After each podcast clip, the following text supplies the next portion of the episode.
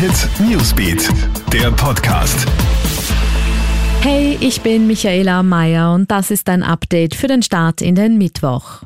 Die Corona-Krise trifft Frauen noch viel härter als Männer. Zu Beginn der Pandemie sind in Österreich beide Geschlechter von Arbeitslosigkeit und Kurzarbeit betroffen gewesen.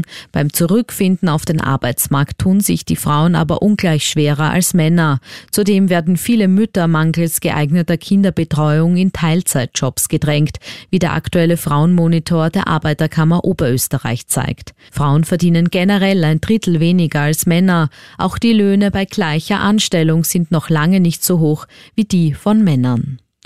Mehr als fünf Millionen Corona-Fälle gibt es mittlerweile in ganz Europa. In Italien sind jetzt nächtliche Ausgangssperren verhängt worden. In der norditalienischen Region Lombardei müssen die Bewohner ab morgen von 23 Uhr bis 5 Uhr früh zu Hause bleiben. Ausnahmen sind aus medizinischen oder beruflichen Gründen möglich, heißt es.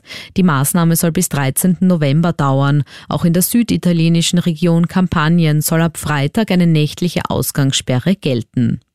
Und die meisten Menschen würden sich gegen das Coronavirus impfen lassen. Das zeigt zumindest jetzt eine neue weltweite Studie. 71,5 Prozent der Teilnehmer geben an, dass sie sehr oder eher wahrscheinlich einen Coronavirus-Impfstoff anwenden würden. Über 61 Prozent sagen, sie würden eine entsprechende Empfehlung ihres Arbeitgebers akzeptieren. Vor allem ältere Menschen sind laut der Studie bereit, sich impfen zu lassen. Besonders hohe Zustimmung kommt aus China. Insgesamt 13.000 Personen in 19 Ländern haben an der Studie teilgenommen. Alle News und Updates gibt's für dich wie immer im Kronehit Newsbeat und online auf kronehit.at.